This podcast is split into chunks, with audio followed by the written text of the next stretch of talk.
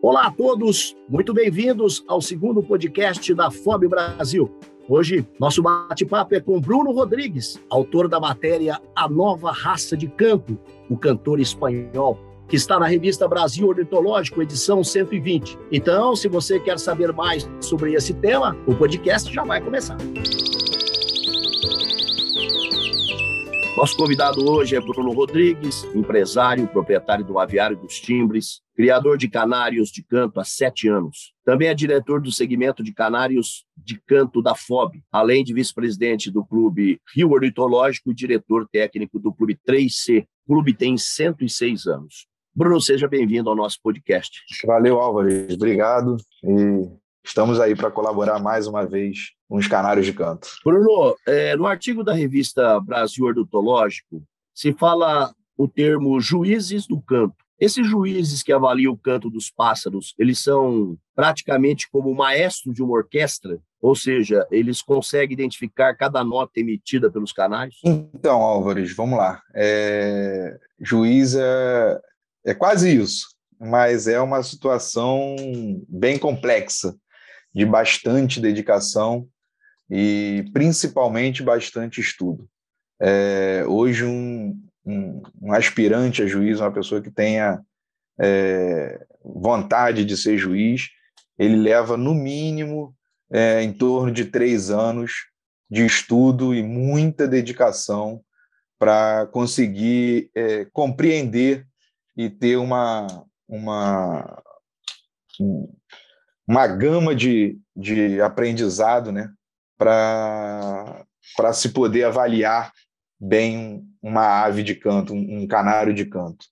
Então, sim, eu acho que ele pode ser considerado como um maestro, é, mas não que, que ele vá conduzir é, o canto do canário, mas sim, de fato, avaliar é, o que o canário está cantando, qual a capacidade dele de cantar, é, quais são as notas que ele está emitindo, é, se tem algum defeito no cantar dele ou não.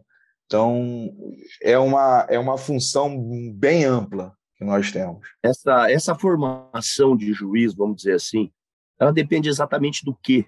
O que é preciso, é, em nível de perfil, ter a pessoa para conseguir ser juiz de campo? Hoje, eu acho que, é, acho que o primeiro lugar é disponibilidade de tempo porque, sem dúvida nenhuma, é, eu ainda não sou juiz, eu sou diretor da FOB, da, do segmento de canto, mas ainda não sou juiz, pretendo ser um dia. Mas eu acho que hoje, sem dúvida nenhuma, é disponibilidade de tempo. Eu acho que é o primeiro pré-requisito, porque, de fato, você precisa abdicar de muita situação é, de sua vida particular, social, é, principalmente para conseguir é, se dedicar como merece ter essa dedicação do, do, do, estudo, né? E aí depois você precisa é, é ter o manual, né? Nós temos um, talvez hoje um dos mais completos do mundo, que é o nosso manual de canto da FOB, que contempla todas as raças hoje é, homologadas praticamente, e com uma raríssima exceção aí da classe nova do timbrado espanhol é, original que foi aprovado agora há duas semanas, é, mas de uma forma geral, é, eu acho que o juiz hoje precisa ter é, esse conhecimento do que é essa, esse manual, é, onde tem designado ali tudo que, que as raças precisam ter, precisam cantar, de que forma, enfim, é, bastante estudo. Bruno, os pássaros repetem sempre o mesmo canto? É, não, não repetem o mesmo canto. É, é algumas raças têm, têm é, a facilidade de criar uma, uma repetição é, e outras pelo contrário, o que se pede é que não é, tenha essa, esse tipo de repetição, mas o que, o que a gente vê na prática é até mesmo dentro da, de, de, de, da própria raça, é, indivíduos que têm a capacidade de criar a sua própria música É, por mais que um repita uh, a forma de cantar do outro, às vezes, mas sempre tem alguma coisa diferente ali entre, entre um entrelaço de uma nota para outra, às vezes. É, eu acho que é isso que faz uh, uh, o grande barato do canário de canto, é essa diferença que ele tem de, de criar a sua própria música. Esse repertório variado, ele sofre alguma interferência? Como é que ele é, ele é montado pelo canário, vamos dizer assim, né? É, ele canta de um jeito hoje, de outro jeito amanhã. Que situações provocam essa variação? Uma é, é se ele escuta, né, se ele tem algum tipo de aprendizado. Então, isso influencia muitas das vezes no canário. Ele tem, normalmente o canário tem a capacidade de copiar ou, é, enfim, é, repetir muitas das vezes o que está escutando. Então, é, em algumas raças, isso é bom, né? isso é valorado. Em outras raças, isso já é penalizado. Então, se ele, ele tem a mesma repetição sempre e não cria nada, é, isso acaba sendo é, vai, indo de contra o que é pedido no standard da raça, que é o caso, por exemplo, do cantor espanhol. Ele, uma das grandes é, conquistas dessa nova raça é justamente ele não ter esse canto é, pré-determinado ou aprendido de alguma forma. Cantar próximo, isso pode provocar também, vamos dizer assim, uma cópia de canto? Sim, se você deixa, é, dependendo da raça, né, por exemplo, tem raça que pede isso. Por exemplo, no timbrado espanhol, é, é aconselhável que você deixe um, no caso do original ou do clássico, que você deixe um, um professor, né, um adulto, ou, ou alguns é, criadores utilizam de, até de mídia para fazer esse, esse aprendizado, mas o ideal é que ele escute alguém para ele é, é, desenvolver melhor esse cantar. É, no caso, por exemplo, do cantor espanhol, não.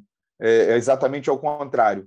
É, o ideal é que ele não escute ninguém para que ele tenha a capacidade de criar a própria música. Fala um pouquinho desse cantor espanhol, que parece que chama muita atenção, é, é até recentemente, vamos dizer assim, descoberto, conhecido. Fala um pouquinho desse cantor espanhol. É, então, vamos lá. É, é, recentemente ele foi aprovado pela COM, mas descoberto, lá se vai, talvez 50, 60 anos. É, é mais uma das raças que vem é, do cantor del País, lá da Espanha. É, eu falo mais uma porque esse pássaro del País, né, lá da Espanha, derivou não só o timbrado, é, as três linhas do timbrado, como também o, o, o cantor espanhol.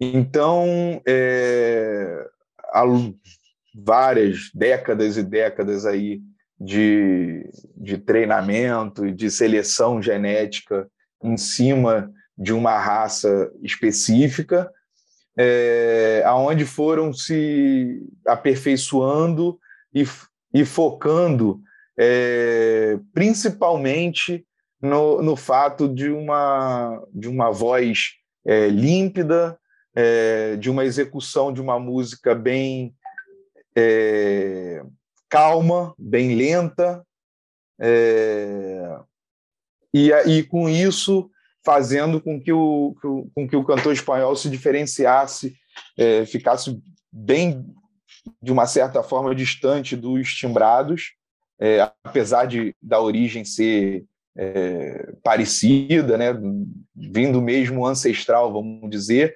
mas a ideia é que ele fizesse com que, com que essa raça fosse uma, uma, um cantor, uma, uma raça de, de canário de canto que tivesse a capacidade, como eu falei anteriormente, de criar a sua própria música.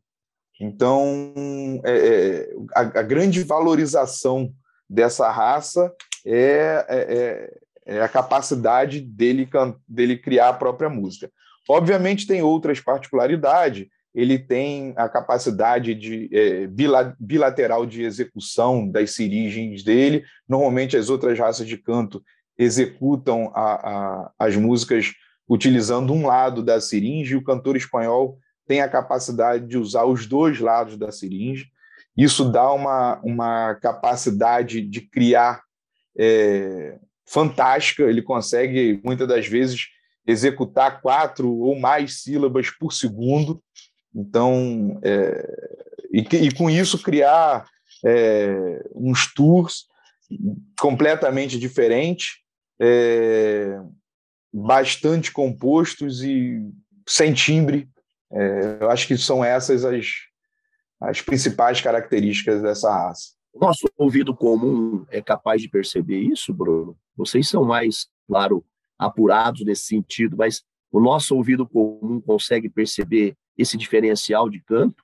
No caso do cantor espanhol, eu acho que fica muito mais fácil. É, eu acho que se, a gente for avaliar, por exemplo, é, um timbrado clássico para um, um, um original, eu acho que precisa ter uma, um pouco mais de conhecimento, mas não muito, mas um pouco mais de conhecimento. Mas é, no caso do cantor espanhol, se você for comparar ele com o timbrado, o, com Raj Roller, que é uma outra raça, ou com o próprio Malinois, que também é uma outra raça, é, é fácil de identificar. Fica, fica, eu acho que qualquer leigo consegue, é, com pouco de conhecimento, consegue identificar, é, porque justamente por essa, esse fato dele é, não ter nenhuma nota com timbre, é, ele criar uma, uma, uma musicalidade, né? Uma, não só uma música, mas uma musicalidade bem particular.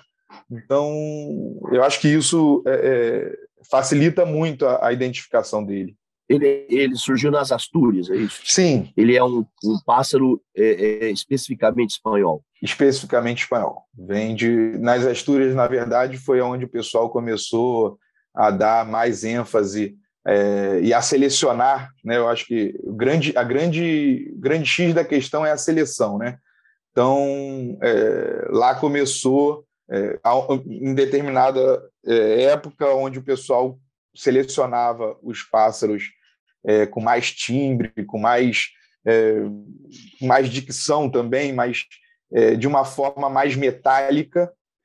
na Astúria, o pessoal começou a, a selecionar o contrário que ele tivesse uma, uma musicalidade maior, uma qualidade de voz maior, é, uma capacidade de, de, é, de, de, um texto fonético completamente limitado.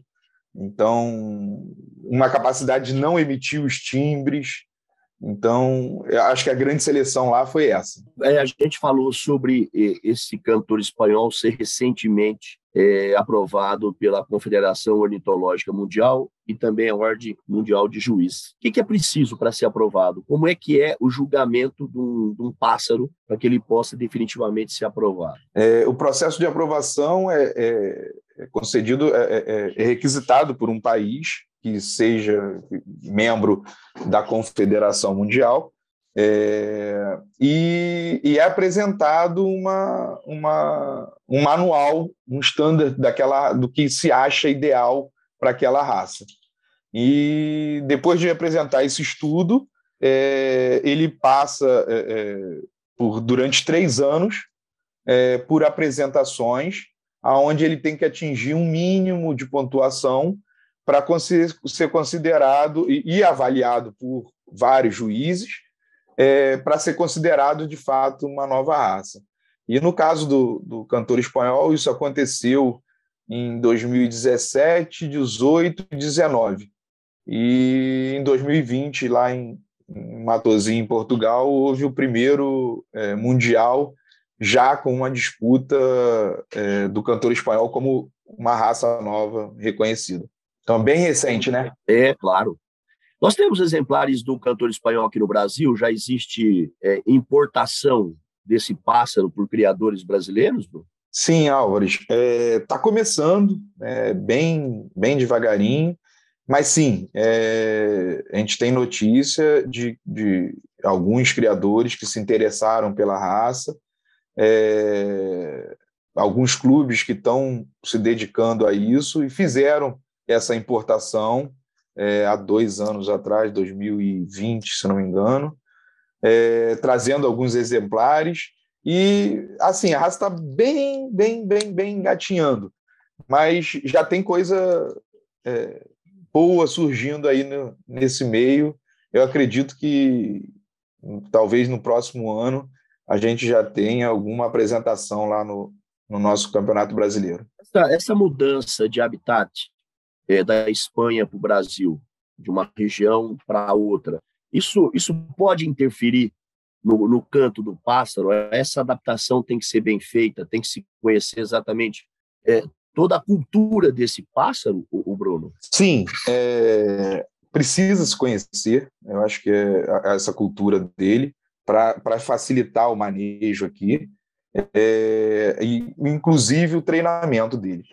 Mas é, a adaptação tem sido muito, muito, muito boa, é, não só com, com o cantor espanhol, mas com outras raças que vieram, todas originárias da Espanha, da, da Europa em si, né?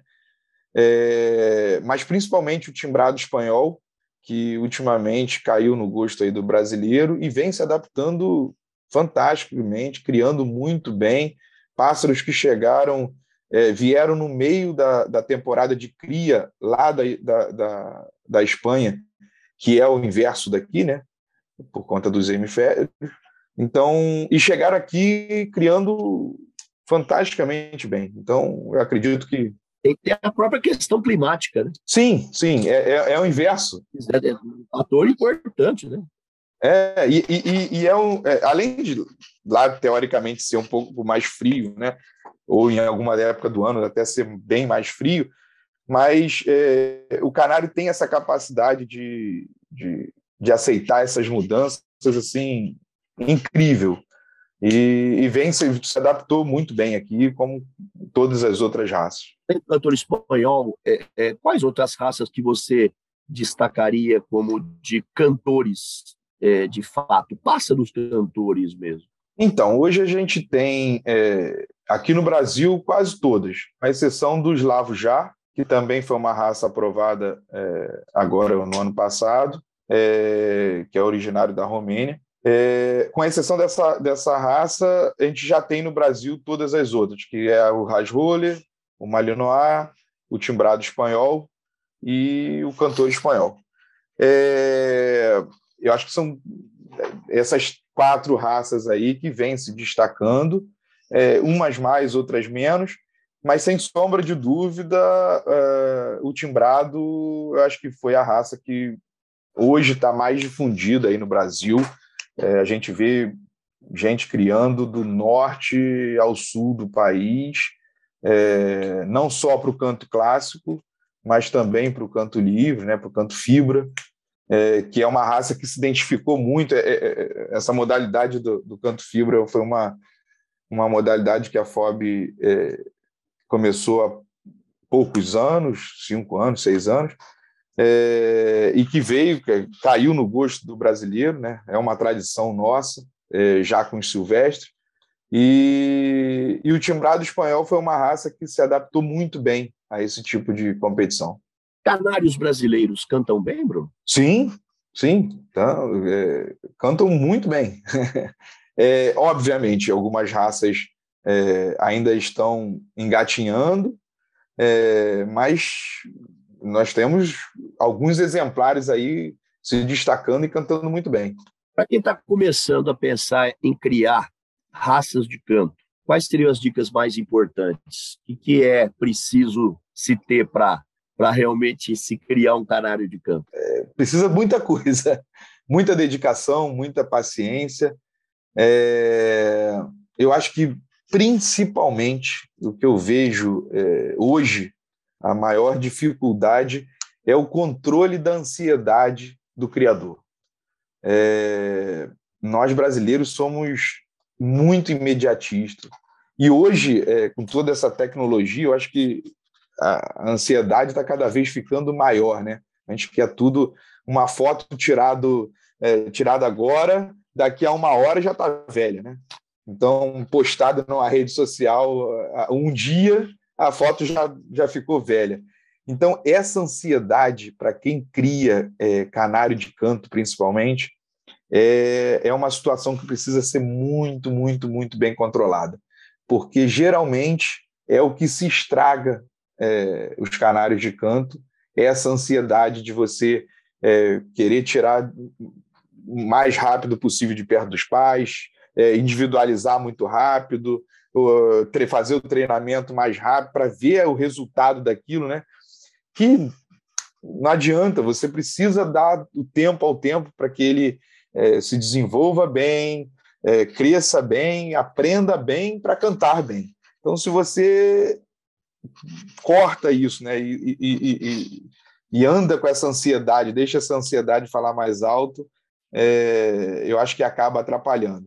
Então, acho que hoje a dica maior que eu vejo, assim, por mais que tenha é, N dicas de manejo, de alimentação, de treinamento, etc., acho que a maior dica hoje para quem quer começar no canário de canto é ter paciência e controlar a ansiedade. Existe um tempo mínimo, um tempo máximo para isso, quando você fala controlar a ansiedade? É, nós podemos pensar em um tempo mínimo ou um tempo máximo? Existe essa questão temporal em nível de anos, meses? Como é que é isso? Resumidamente, se a gente puder fazer um, uma média aí entre as raças e tal, de canto, é, hoje a gente tem assim é, o processo de é, nascimento do filhote, é, separação dos pais, que geralmente ocorre com 30, 35 dias, alguns deixam mais, outros, por, pela ansiedade, acabam correndo, mas o ideal é em torno de 30, 35 dias. É, com isso, eles vão para uma voadeira para se exercitar, se alimentar, etc., é, durante quatro, cinco meses, muitas das vezes, para que façam, passam pelo período de, de, troca da primeira pena, que a gente chama de pena de ninho, né? É, e que venha a plumagem nova e que ele desenvolva, se exercite para ganhar fôlego, para cantar e tal, e para depois ser individualizado é, e passar pelo, pelo treinamento para apresentação, para a grande apresentação dele no, no campeonato. Então, eu acho que esse treinamento deve acontecer é, quando o, o pássaro está com por volta dos seus seis, sete, até oito meses. É, ele fica por esse treinamento durante 40, 50 dias para ir, de fato, é, se apresentar durante o campeonato. Então, geralmente o que acontece é, o campeonato nosso aqui no Brasil ocorre na primeira quinzena ou segunda quinzena ali de julho, mês 7, então, geralmente, os pássaros são individualizados no início, meio de maio, é, para começar o treinamento, para que chegue no brasileiro a ponto de, de se apresentarem bem. Ô Bruno, te fazer uma pergunta, talvez possa ser uma pergunta tola, ingênua, mas existe um tempo útil para o canto de um pássaro? Ou seja, ele tem um limite de anos para cantar, ou ele canta até morrer? Então, Álvares, é, não, pergunta ingênua, tola nada. É, eu acho que toda pergunta é, é muito bem-vinda e, e, engrandece demais, eu acho que explica muito. É, o, o, canário canta praticamente até morrer. Ele tem, ele, ele tem essa capacidade de cantar. Eu já vi canários na Europa, eu tive no Mundial de Matozinho, é, e presenciei na casa de um criador que eu fui visitar de timbrado, um canário com 11 anos cantando. É, eu acho que foi o canário mais longevo que eu, que eu, que eu consegui ver, que eu presenciei. É, mas eu, por exemplo, aqui em casa tenho um timbrado espanhol é, de 2015 e que está em plena atividade, cantando muito bem. Qual que é o tempo de vida útil do canário, Bruno? intercorrências, doenças, essas coisas. Tudo. É, é, então, o normal, é, é, o que a gente vem aí acompanhando, eu acho que é em torno disso, cinco, seis anos, é, uns mais, outros menos, mas eu acho que uma média aí seria em torno de cinco anos. Quais os cuidados? Existe uma dieta, existe medicamentos, existe vitaminas. Quais os cuidados para um canário de campo? Então, não, não existe um, um, uma, uma dieta, ou, enfim, uma preocupação maior com o canário de canto do que com os outros em relação à alimentação. É, basicamente, é, hoje em dia, se modernizou muito. Eu acho que nosso, a nossa é, alimentação animal é, aqui no Brasil tem, tem evoluído a passos largos. É, então, hoje a gente tem uma indústria é, altamente qualificada, onde se produz, pro, é, fazem rações de altíssima qualidade e que favorece demais é, a vida dos nossos animais como um todo, é, cão, gato, cavalo, é, etc. Não só aves. Mas é, eu acho que assim é, muito a alimentação é uma situação muito particular do, do criador. Então a gente tem criador que os antigos, né, normalmente ainda preferem dar só ali ao picho, alguma sementezinha variada, e outros que já é, é, aceitam melhor a, essa, essa variação de alimentação. Enfim, é, mas de uma forma geral, acho que não, não existe muito uma variação de alimentação dos, das, outra, dos outros, é, das outras raças de canário para o canário de canto, não. O canário de canto é, se cuida também do visual dele, ou se se preocupa mais com a questão do canto em si, né? Porque, claro, ele vai se apresentar, é, imagino que também tenha que haver uma, uma estética né, do próprio pássaro. Acontece isso, Bruno? É, acontece, mas... É, é... A preocupação mais com o canto. É, exatamente. Eu acho que é, é uma coisa que, que na cultura aqui do Brasil ainda se reluta muito. É, as pessoas, quando vêm para o canário de canto, o criador, quando vem criar é, o canário de canto, normalmente já passou pelo porte ou pela cor, normalmente pela cor, e tem na cultura dele é, essa, essa, é, é, esse olhar pela cor do bicho, pela plumagem do bicho. É, então, cê, cê, você presencia muito hoje em dia ainda é, novatos chegando, e ao invés de se preocuparem com o canto em si da raça que ele está escolhendo para criar, se preocupar se ele é amarelo, se ele é verde, se ele é pintado. E, e isso, para o canário de canto, pouco importa. É, a, nossa, a nossa preocupação é com a voz, é com cantar, é com a dicção, é com é, o repertório que ele tem, enfim é com todo esse esse tudo que envolve o cantar do bicho e não é, é, uh, o que ele apresenta de visual. Então, pouco importa o visual. Obviamente, tem algumas raças, como é o caso do, do, do timbrado, é, que impossibilita algumas situações, por exemplo, como um canário de fator vermelho, ele é proibido de, de participar de campeonato, ou um canário com penas frisadas, como um frisado é, de porte, ele é proibido, né, um timbrado, por, até porque caracterizaria uma mestiçagem dessa da raça. E aí, é, por si só, já teria uma, uma desclassificação. Canário de canto é hobby, é negócio, é comércio? Como é que você enquadraria isso? Claro tem gente que é hobby, tem gente que, que quer ganhar dinheiro com isso. Como é que você vê esse, esse mundo aí do, do canário de canto? Como eu disse, eu crio a, consecutivamente. Eu já criei na infância, depois parei com meu pai, e aí voltei a criar seis, sete anos atrás. E hoje eu posso te dizer assim: é, é hobby total. É, eu não consigo. Eu acredito que tenha gente que encare é, e que se dedique para que a coisa vire é, uma fonte de renda, um comercial de fato, mas é, eu vejo que mais de 90% é, dos que criam, o dinheiro que ganha vai todo na comida. E nós temos muito hoje o comércio de aves, é, contrabando, uma série de coisas, né? Que para vocês que são criadores e cultivadores é, de aves, pelo amor que tem às aves, etc. e tal, isso é muito triste, né? De repente a gente olhar essa realidade brasileira que ainda é, sacrifica aí pássaros é, de várias espécies para o comércio clandestino, né, Bruno? Então, Álvares, isso é uma, é uma situação realmente muito é, problemática e complicada e que deveria é, ser mais simplificada pelas autoridades, eu vejo assim. É, a condição que a gente, que quem se dispõe é, a criar, né, a, de tempo, de abdicação de família, de, de vida social, né? Muitas das vezes a gente passa dias inteiros, dependendo da situação, da época do ano, dentro de um criatório.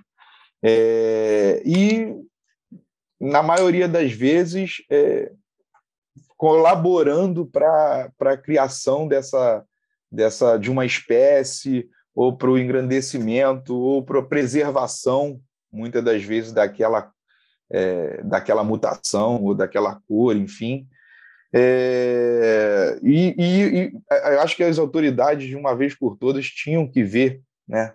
tinham que melhor olhar por esses criadores é, e que, de uma certa forma, acabam inibindo o comércio ilegal. Né?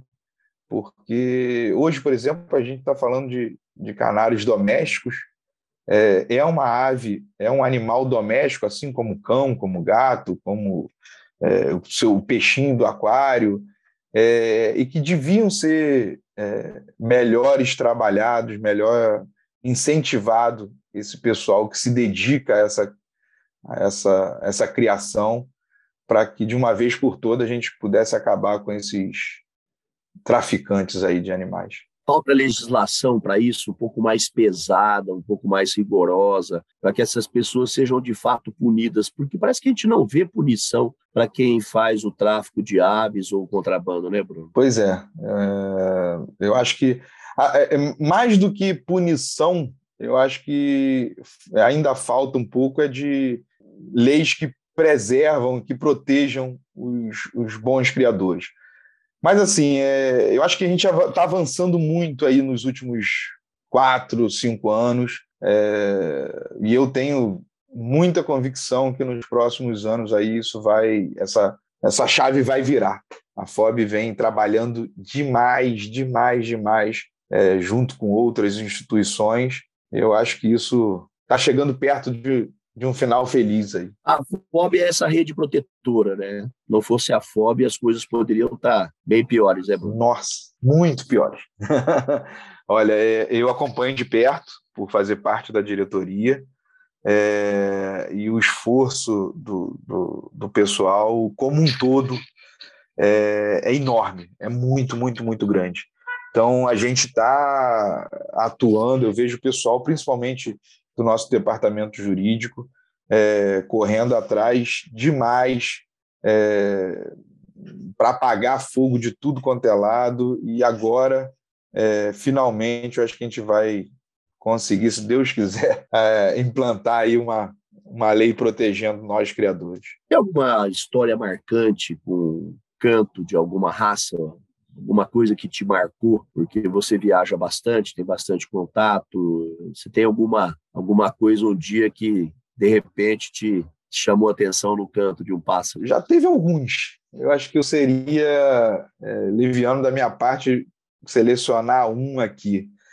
É, mas eu acho que eu, eu, é, eu, acho que o que me marcou, eu acho que eu vou levar para o resto da minha vida, é, esse primeiro campeonato brasileiro itinerante que a FOB conseguiu promover, é, a forma com que as pessoas é, conseguiram levar os pássaros para competir, a animação, o entusiasmo é, de pessoas de lugares longínquos que talvez muito dificilmente teriam capacidade de vir competir nos grandes centros.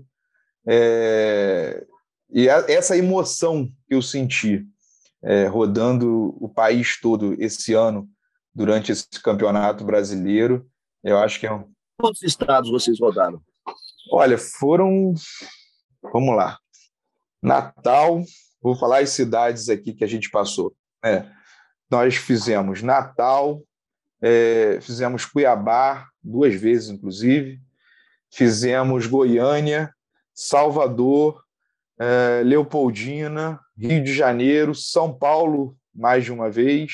É, São Paulo a gente fez São Caetano, fizemos São José dos Campos e fizemos Itatiba. Depois fizemos Londrina, Porto Alegre e Caxias do Sul. A gente veio lá do Rio Grande do Norte e fomos até lá embaixo no Rio Grande do Sul, passando pelo Centro-Oeste.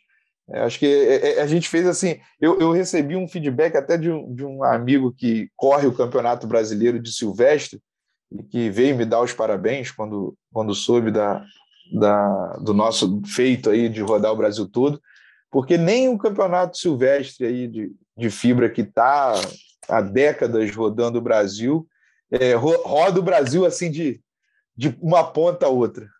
E deve ter sido legal você observar o tanto de gente que gosta do canário de canto, ou gosta do pássaro cantando, gente de todo tipo, que você vai se, se interagindo, conversando, conhecendo, e é só andando mesmo que a gente tem essa, esse contato para saber o quanto esse tipo de, de cultura né, ela, ela é bem-vinda em muitas localidades. Verdade, Álvaro. Eu, eu, eu acho assim, Álvaro, é que é, o canário de o, o, cantar do pássaro é uma coisa cultural do brasileiro, né? É, todo mundo, acho que uma longe memória tem do seu avô, do seu pai, lembra de um, um passarinho na varanda de casa cantando. Então, eu acho que é, é, é, a primeira coisa que, eu acho que o, o, novato, quando chega no nosso meio é, de criação, de, de, competição, é a primeira coisa que ele vê: ah, o passarinho está cantando. Né? Eu acho que é a primeira, é a primeira reação.